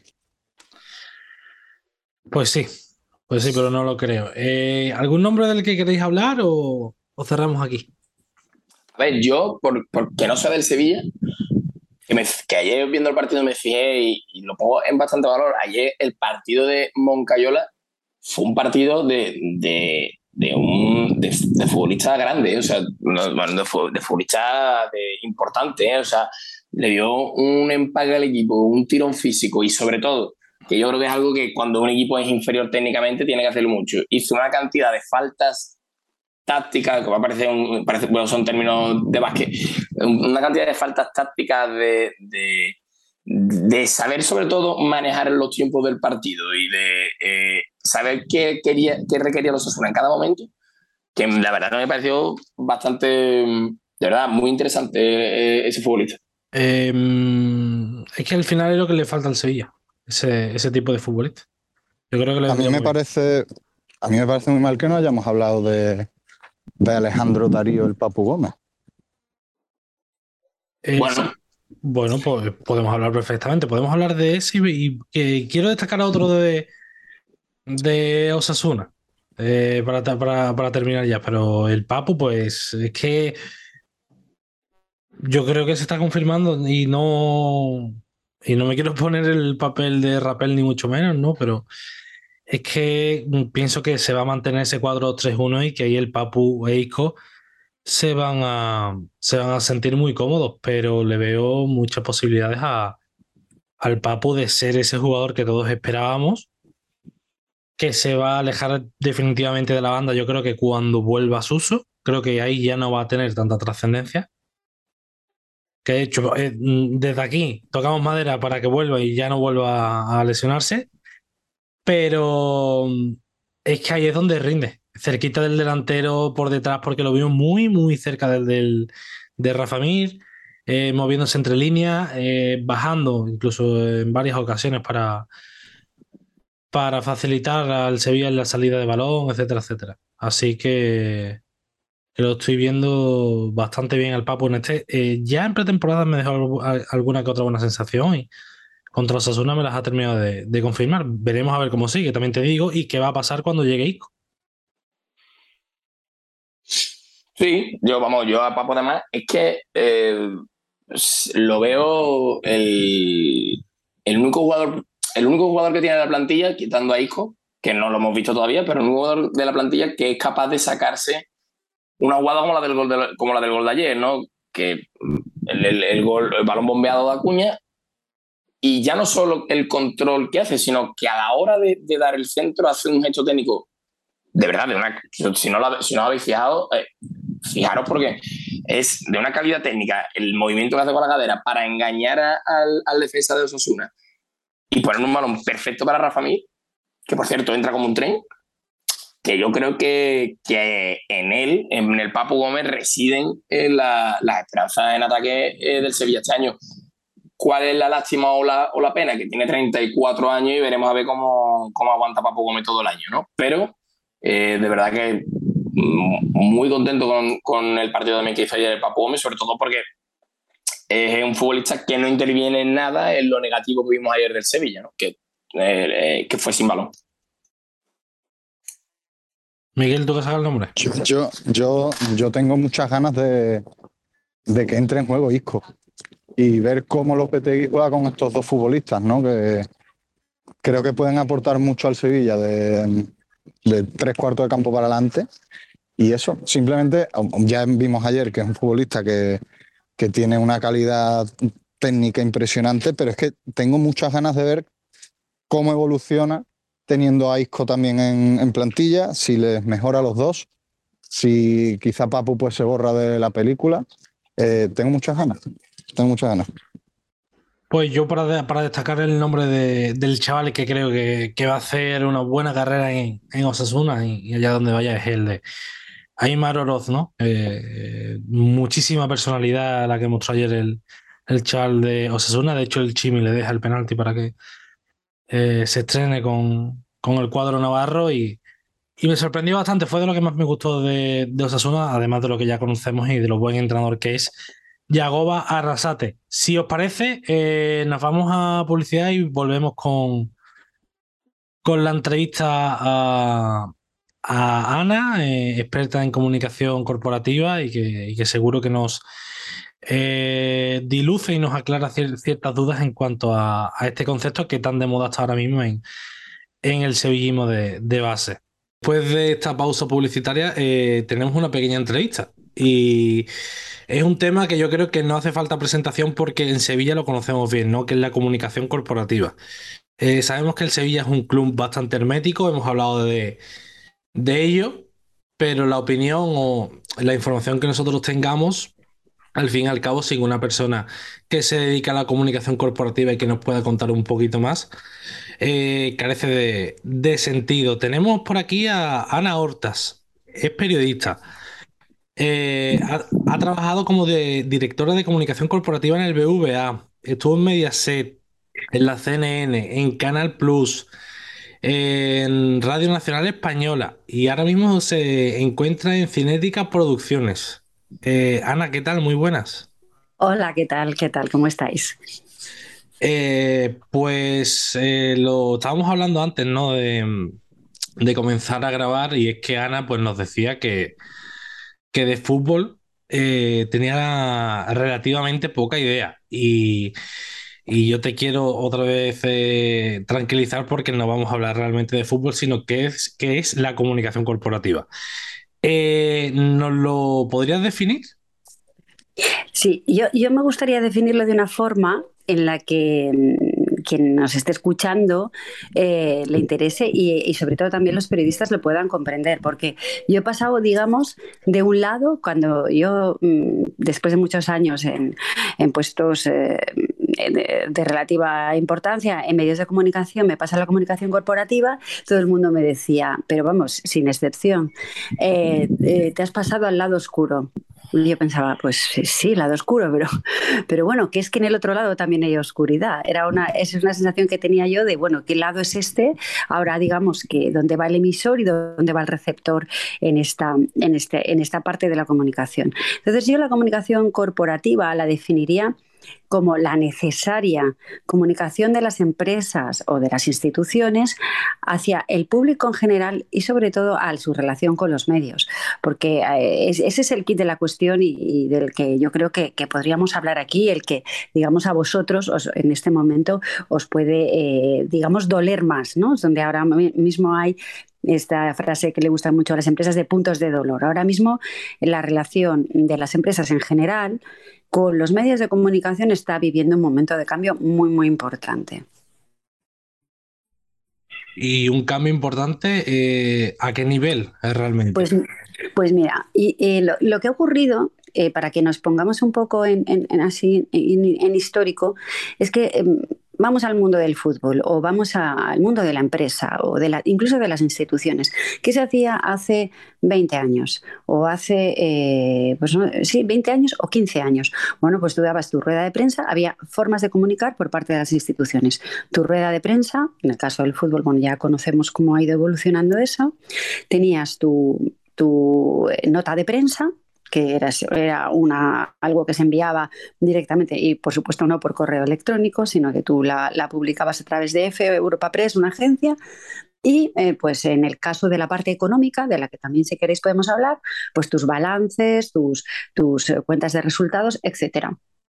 Entonces, al, al, al, evolucionar la comunicación y tener eh, Internet o tener después las plataformas, o de, no, y no me refiero solo a las audiovisuales, que eso ya todavía también lo, acaba de añadir eh, una, una, vía más, ¿qué les pasa a las instituciones, a las empresas y a las personas que empiezan a pensar que eh, no necesitan a los periodistas. Y esto yo lo he vivido, es decir, los medios ya no existen porque yo me pongo mi página web y en el universo, digamos, como en el kiosco universal eh, digital, yo soy igual que la si el marca. No lo creo, ¿eh? yo no lo creo. Pero las empresas empiezan a pensar que si hacen una web potente, con marca propia, por ejemplo, en el caso del Sevilla o en el caso del Real Madrid o tal, pues van a controlar ellos la información, porque van a dar la información, van a generar su reputación a través de un, en un kiosco virtual, van a estar al mismo nivel. Y eso es cierto, porque la tecnología lo que hace es igualar a todos. Luego tienes otra cosa, los futbolistas antes tú no sabías de ellos nada, más que, bueno, en el hola, los 10 minutos la novia que tenía o lo que sea. Ahora ellos comunican a través de redes sociales, con lo cual eh, hemos tenido casos, y ya salto de los futbolistas a otra cosa, en que determinados tweets o determinadas comunicaciones o determinadas cosas en Instagram de empresarios españoles han tenido que pasar por, eh, por la Comisión Nacional del Mercado de Valores, porque no podían decirlo por Twitter y lo han dicho. Y eso ha generado eh, de repente pues, pues un, cierre, un- les ha afectado directamente las acciones. Es decir, ha cambiado tanto que el papel de los medios de comunicación se tiene que reformular. En mi opinión, el valor eh, de los medios de comunicación es el de, el de árbitro neutro. Debería ser, ¿no? Árbitro neutro. O sea, tú eh, ves algo mal y lo dices. Sin embargo, durante unos años eh, la teoría de la comunicación ha ido eh, fomentando la sensación a las instituciones de que no necesitaban a la prensa. Y yo creo que esto es un enorme error. Es decir, ya tenían los vídeos, ya tenían el audio, ya tenían el texto, ya tenían in- incluso su propio canal de televisión. ¿Para qué necesito a los medios? Sí. Esa Eh, sería la situación. De hecho, eso se estudia eh, realmente em, en, en las aulas de, de periodismo, ¿no? De teoría de la comunicación, que cada vez el papel de los medios de, de comunicación se va limitando por parte de, de las empresas. Eh, Miguel. Sí, em, Ana, yo quería preguntarte, esta, mm, esto que, que nos comentabas, ¿no? Eh, puede llegar a llevar a, a una empresa, ¿no? A, a prácticamente cortar comunicaciones eh, con, con sus clientes, por así decirlo, ¿no? El Sevilla Fútbol Club, al fin y al cabo, es una empresa que tiene unos clientes que son sus abonados, que pagan todos los años una cantidad para poder disfrutar de los partidos, ¿no?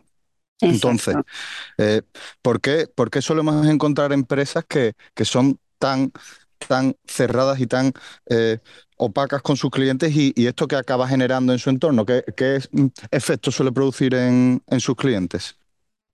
Eh, eh, lo que ahora mismo eh, preocupa a las empresas, y en esto permitidme que a los clubes de fútbol los, los, los trate igual como una empresa, porque al final hay unos intereses económicos y sois vosotros, que sois los expertos, súper consci- conscientes de que aparte de las, del día a día de, lo que puede ser un equipo, mm, se mueve eh, muchísimo dinero. La falta de dinero, el, dinero que se obtiene por los derechos y tal, mueve mucho la política tanto de fichajes como la, política de alianzas, como, como, como todo en general, ¿no? Aparte de lo que sea, pues, pues, pues una, una cierta dinámica del día a día. Entonces, para mí, lo que yo creo que, que realmente eh, ocurre en, en esto es que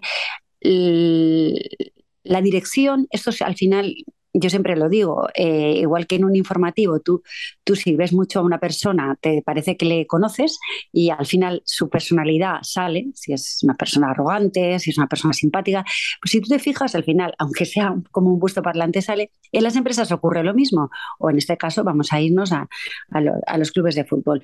Eh, la opacidad se produce porque hay personas que deciden que sea opaco, porque tienen miedo, tienen miedo a la transparencia, porque no le ven una parte, y esto es muy importante, y yo creo que los periodistas no lo vemos hasta que no pasamos al otro lado, no le ven, eh, digamos, la ganancia. Y te voy a poner un ejemplo. Tú de repente dices, como periodista, es que yo no entiendo por qué no da una rueda de prensa para, para los nuevos fichajes, para, para abrir la temporada y tal, eh, porque lo hacen otros clubes. Y te dicen, ellos cogen sus periódicos, sus, sus, análisis y dicen, el año pasado lo hicimos. Y nos preguntaron sobre la presencia de tal o cual otro accionista, nos preguntaron sobre el lío de, yo qué sé, por poner un ejemplo, de Piqué con Shakira. no sería el caso de Sevilla, pero bueno, de la, de la tal eh, influencer con el tal futbolista.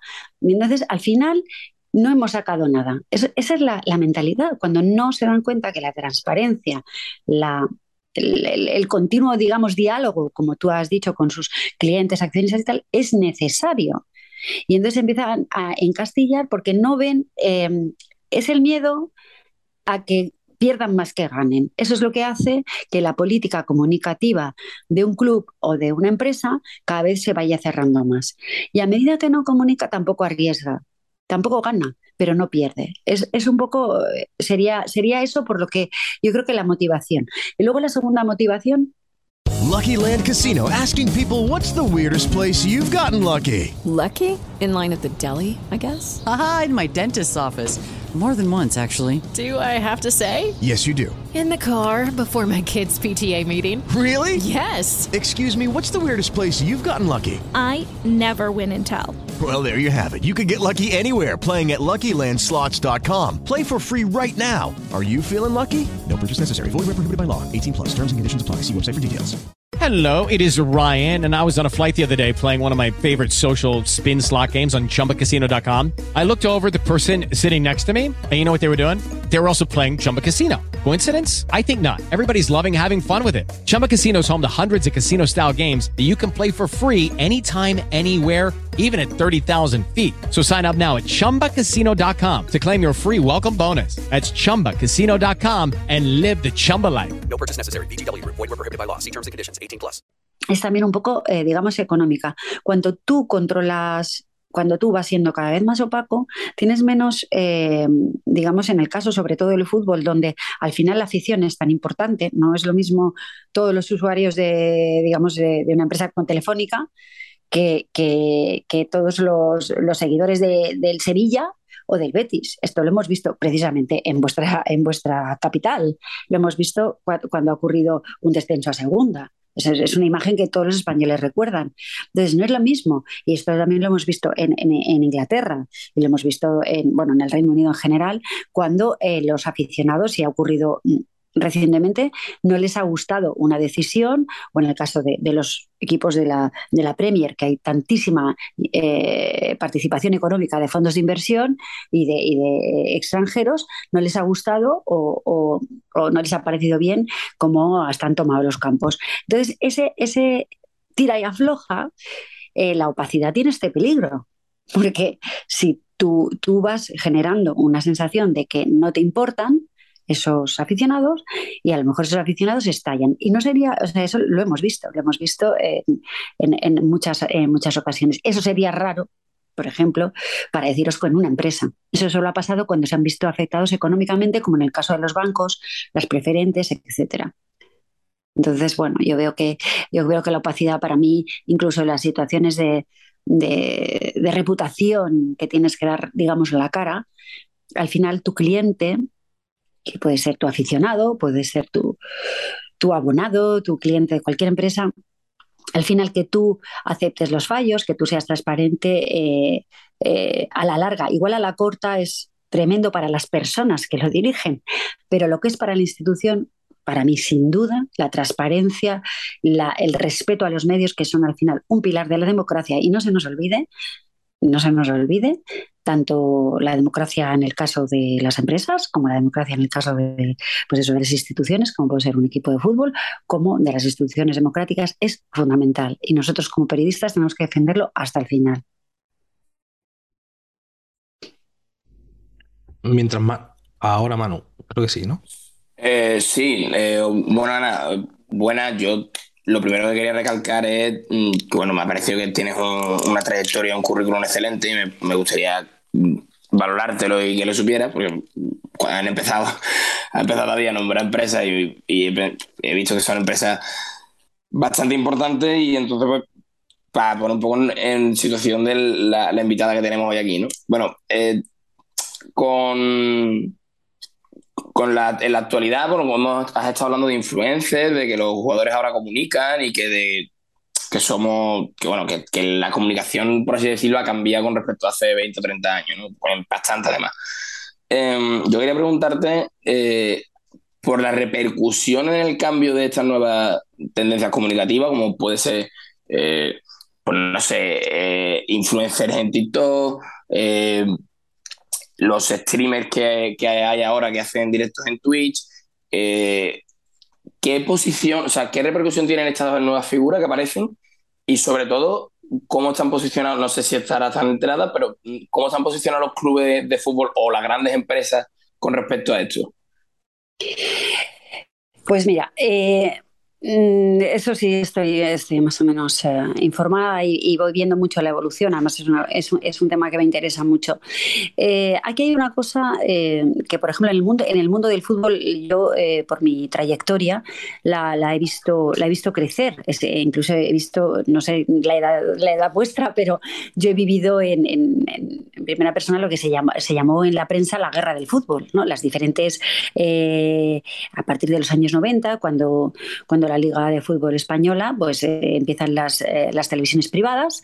Mm, eh, yo participé en, la, primera emisión, de hecho, de, Canal Plus y, se, produce una nueva forma de, de dar el, fútbol, que es el enorme espectáculo, el gran espectáculo, digamos, mundial, o por lo menos para este lado del mundo.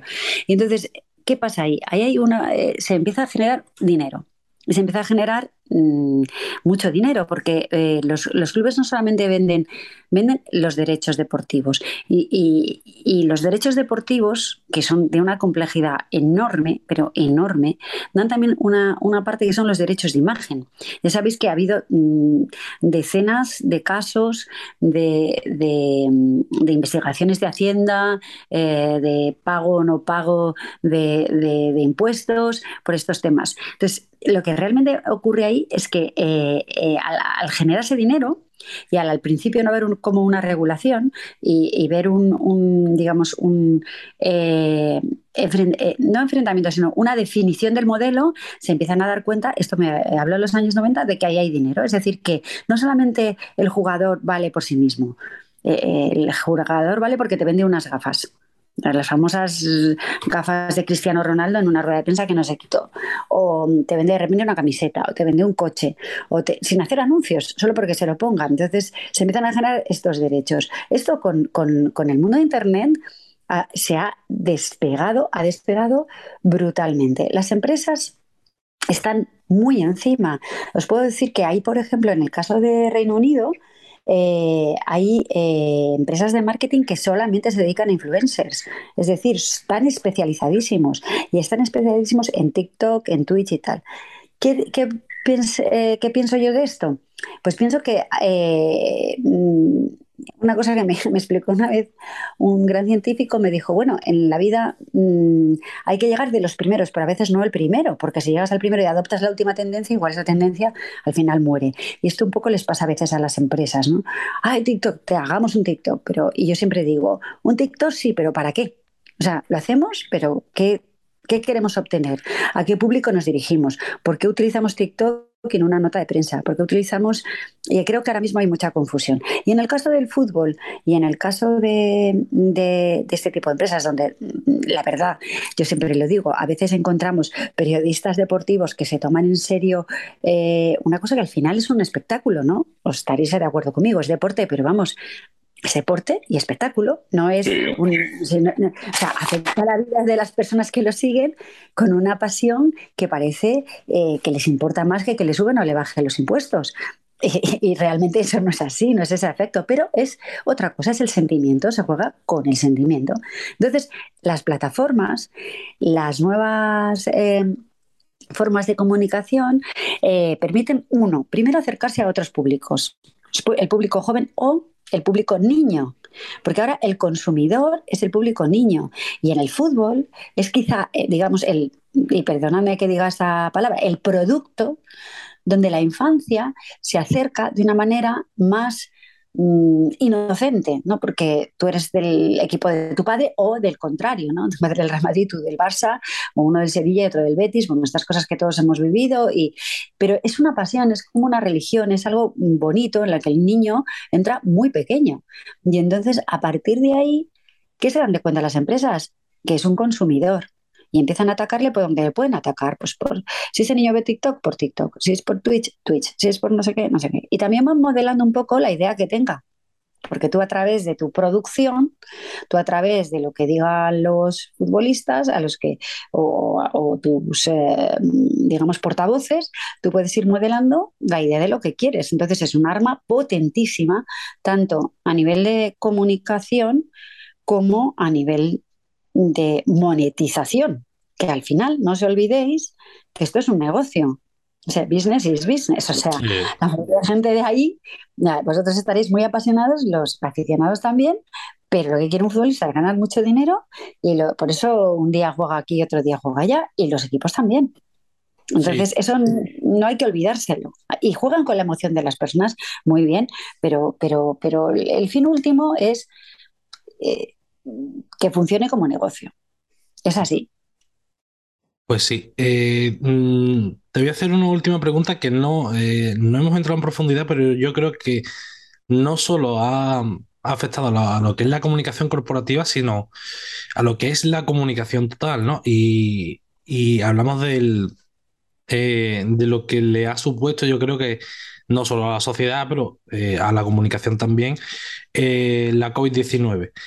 Eh, hemos visto, por ejemplo, empresas eh, como el Sevilla, de hecho, eh, es una de ellas, en las que con el parón, con todo lo que las restricciones sanitarias, etcétera, etcétera, eh, se mm, han llegado a cerrar más eh, con el, eh, con la pandemia, ¿no? Recuerdo el caso de una presentación de, de un futbolista, del Papu Gómez, que no se hizo ni rueda de prensa telemática incluso, eh, lo único que, que se hizo fueron unas declaraciones que hizo el club y eh, un vídeo y poco más, ¿no? Eh, ¿cómo ha afectado realmente, si hay algunos datos o según las tendencias, el COVID a, las empresas a la hora de comunicarse con sus clientes? Pues, pues mira, muy interesante esta pregunta porque realmente yo estoy estaba recabando datos sobre eso y sobre mm, todavía es un poco y sobre también dos cosas, eh, dos, eh, otra cosa que nada tiene que ver con la comunicación, que es el impacto en la naturaleza. Y en el caso de la biología, que yo pensé que bueno, estando nosotros encerrados, pues el impacto sobre la sobre los ecosistemas y sobre incluso el medio ambiente en general se ha producido pero es casi, no, no es medible en, digamos, nada más terminar la pandemia. En el caso de la comunicación es un poco lo mismo. Es decir, hay datos de, de, de lo que ha ocurrido, pero no se puede ver hasta que no se vea la evolución. Es decir, si te das cuenta, eh, nosotros tenemos la pandemia en, en 2020, se produce lo que es un cierre absoluto eh, eh, de la economía, de la comunicación, lo único que pervive probablemente eh, de, una manera bastante, la verdad, compleja y muy interesante, que yo creo el papel de la televisión se vuelve a recuperar, que parecía ese medio muerto absolutamente y ahí las redes sociales, pues muy bien, tienen su papel, pero un papel menor, tienen muchísimo más los, digamos, los medios, los medios tradicionales, ¿no? Ahí es una explosión del podcast también, porque la gente está en casa, puede escucharlo. eh, eh, luego luego esa costumbre se la lleva a ponérselo en el coche. O sea, hay un montón de, de- de descubrimientos.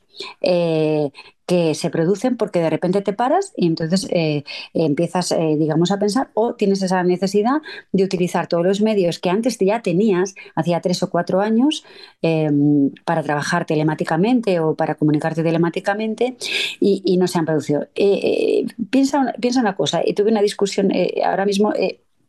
Estoy realizando un, documental y, estoy trabajando con, gente joven, eh, con gente de veintitantos años. Y, salen muy de veintitantos años, bueno, y de 40 ¿eh?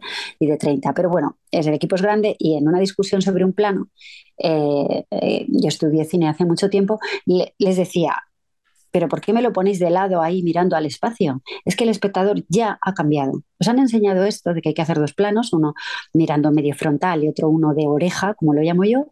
Y, digo, no, no, es que el, el- el- el entrevistado ya mira a los ojos de la cámara porque estamos acostumbrados a YouTube, estamos acostumbrados a Zoom, estamos acostumbrados a que el influencer nos mire. Entonces no puedes hacer ahora un documental que, que hay un entrevistado que mira al aire, porque un chico joven ni va a decir ¿a dónde mira? Será la pregunta, este a dónde mira, porque ah, ya, el periodista lo ha borrado de su mente, ¿no? Entonces el código ha cambiado, ha cambiado totalmente. Y con respecto a lo que me dices, lo he visto en muchas empresas. El tema del miedo, han dicho muy bien, pues eh, les voy a dar un enlace y en este enlace contestan a preguntas y nosotros...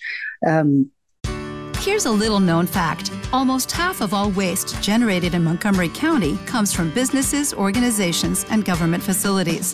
Reducing the amount of waste in your workplace will have a positive impact on our environment. It can also save you money on your disposal costs. Reducing waste and recycling at your business is easy to do and is the law in Montgomery County. Make it your business to recycle right. Learn more at montgomerycountymd.gov slash recycle right or call 311. ¿No te encantaría tener 100 dólares extra en tu bolsillo? Haz que un experto bilingüe de TurboTax declare tus impuestos para el 31 de marzo y obtén 100 dólares de vuelta al instante. Porque no importa cuáles hayan sido tus logros del año pasado, TurboTax hace que cuenten.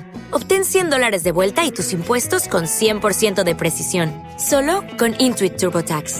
Debes declarar para el 31 de marzo. Crédito solo aplicable al costo de la presentación federal con TurboTax Full Service. Oferta sujeta a cambios o cancelación en cualquier momento.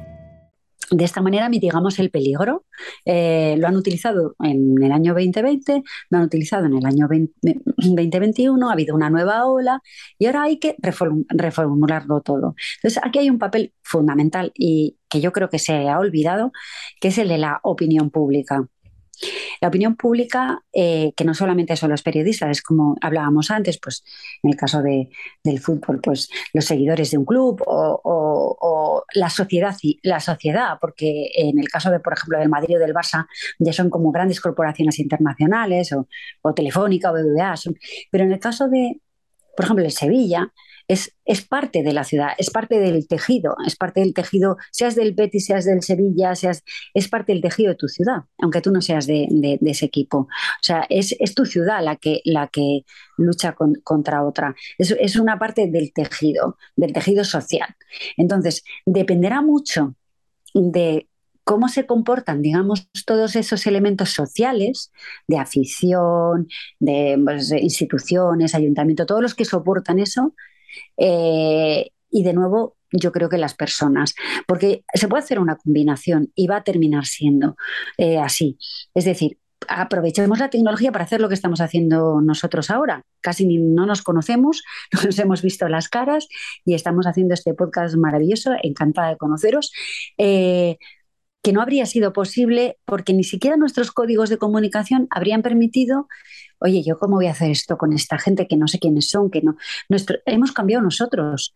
Entonces, lo que ahora hay que hacer es aprovechar la parte de tecnología para llevar la comunicación a más sitios, pero recuperar la parte humana, que es la que va a tener más valor esto es una teoría mía, pero, pero, pero es como lo que ha pasado en Madrid con el pan. Desaparecieron las panaderías y están las panaderías hipster a 5 euros el, el, pan. Entonces, yo creo que, esto va a ser. O sea, el, el, aquellas empresas, aquellos clubes, por terminar, que no quiero enrollarme, que, que realmente vuelvan a poner el valor humano, el portavoz humano, el, eh, la comunicación con la prensa, la comunicación con el socio, de forma directa y humana, pero también utilizando a tope la tecnología para permitirlo, esos son los que se van a llevar el gato al agua. Y está pasando ya. ¿eh? Entonces, con respecto a los datos, yo creo que los va a haber, pero necesitamos esperar casi una década, porque date cuenta que al estar conectados todos globalmente, lo que pasa en, en Sevilla,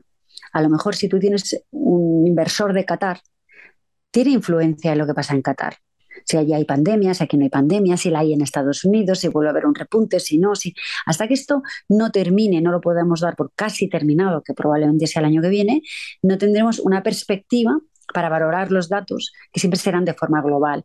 Pero sí, sí que va a afectar y sí, y sí, y bueno, y hacemos otro podcast cuando tenga algo que contaros, os lo escribo y os digo, ya sé lo que ha pasado. Pero bueno, mm, yo creo que, que, que estamos ahora mismo en esa transición. Sí, al final las cosas hay que verlas con un poco más de, de, perspectiva y que los datos vayan eh, apareciendo. Ana, eh, de verdad ha sido un placer eh, echar este ratito contigo. Quedas más que invitada cuando tengas algo que, que contarnos acerca de, de, la comunicación corporativa de los clubes y, y de verdad un, un auténtico placer este, este ratito. Yo creo que Manu y Miguel piensan exactamente igual. Muy bien, pues muchas gracias a vosotros y cuando queráis hablamos un día de la, de la comunicación deportiva, que es un tema que, que me apasiona. Ya nos digo, no vamos a hablar de clubes, no vamos a hablar de fútbol, pero vamos a hablar de la comunicación deportiva. Pues sí, que eh, está bien hablar de, de, la comunicación que además a, a nosotros los eh, periodistas nos afecta directamente. Eh, mm, te lo vuelvo a decir, muchísimas gracias y, y estás más que invitada. Vale, muchas gracias. Un abrazo. Hasta luego.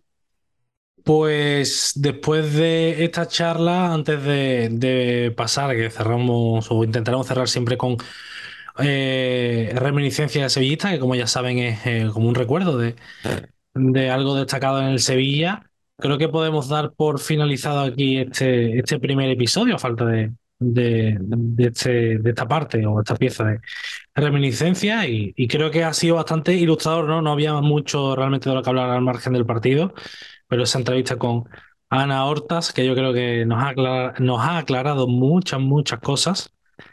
Eh, ha quedado algo bastante completito.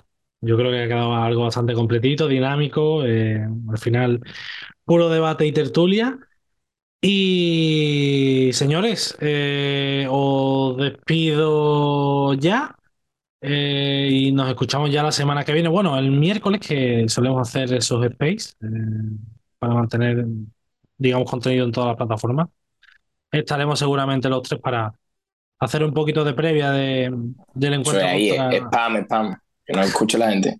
del encuentro contra el, el Valladolid y lo que vaya surgiendo también de, de actualidad, que, que también lo comentaremos tanto en el Space como en el canal de Twitch, eh, todos los días, normalmente de 5 a 7 de la tarde.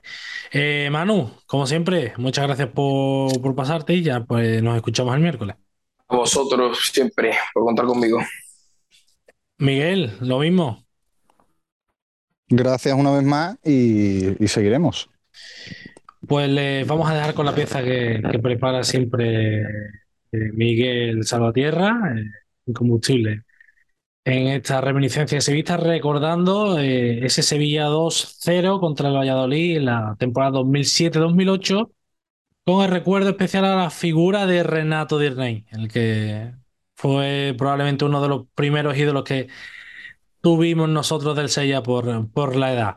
Que pasen buena semana, que nos escuchen mucho y que sobre todo, y eso sí, eh, se lo pido, eh, que nos deis feedback por cualquiera de los medios, por, ya bien sea por nuestras cuentas individuales de Twitter, comentando cuando publiquemos el episodio en, en Sevillismo, tanto en iVoox o en todas las plataformas, vais comentando y, y así eh, mejoraremos todos y, y quedará algo bastante más eh, interesante. Hasta luego.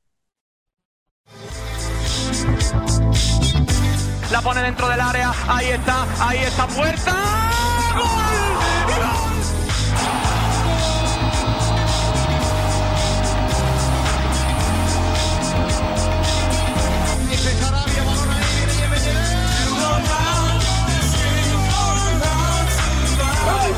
¡Nacho!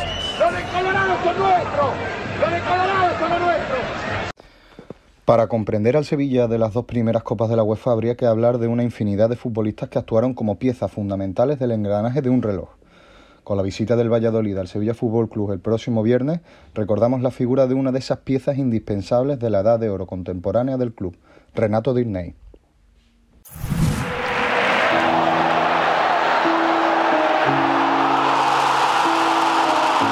Bien por delante para Renato. Cortado Renato perfectamente.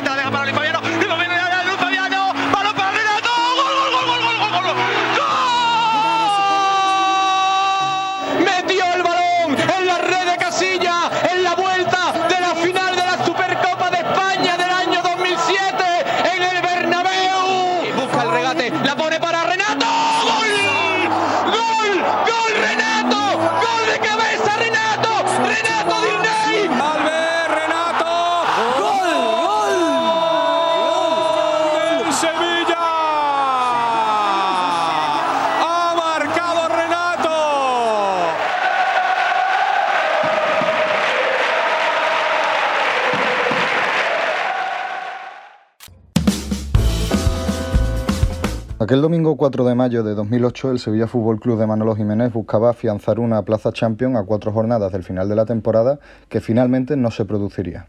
Un partido que no supuso gran cosa para los sevillistas, pero sí para un Renato Dirney que firmaría en un solo encuentro dos de los cuatro goles que transformó en aquella campaña. El primero de ellos, un gol que transformó a los 10 minutos del inicio del partido tras un magnífico centro de Diego Capel. Balón que saca el Sevilla en línea defensiva. Ahí está Jesús Navas controlando el balón. Juega la pelota sobre Dani Alves. El balón del brasileño. El disparo, balón colgado. Intentaba llegar Canuté. Balón para Diego Capel. Ahí está el de Almería. El balón templado. Canuté no. Relato, gol, gol, gol, gol, gol.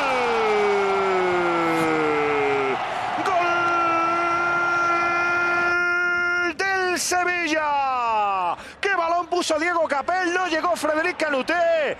Pero sí Renato, el hombre que hoy tiene que hacer olvidar al Pichichi, Luis Fabiano, su segundo gol en esta liga, en minuto 10 de juego se adelanta el Sevilla. Y el segundo tras un mano a mano que resolvió extraordinariamente el brasileño, tras un pase filtrado en las últimas líneas de un Real Valladolid de José Luis Mendilíbar, que vio cómo pasaba por encima el cuadro sevillista. La pelota en el centro del campo, nuevamente sacada por el equipo sevillista. Ojo al balón en el arco para Renato. Hay posición correcta. Renato va a encarar a Sergio Asenjo. Va a marcar gol, gol, gol, gol, gol, gol, gol.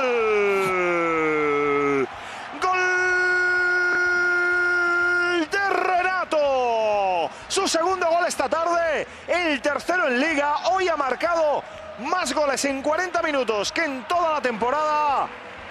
Pone el segundo para el Sevilla que sigue en el camino de la Champions, los pasos del Atlético de Madrid. Una actuación memorable, convirtiéndose en el hombre gol en aquel partido tras la ausencia en el 11 del por entonces Pichichi y Luis Fabiano, que entró en el encuentro a los 60 minutos de juego cuando el Sevilla ya ganaba por 2 a 0. El brasileño fue una pieza fundamental en el Sevilla de los títulos europeos.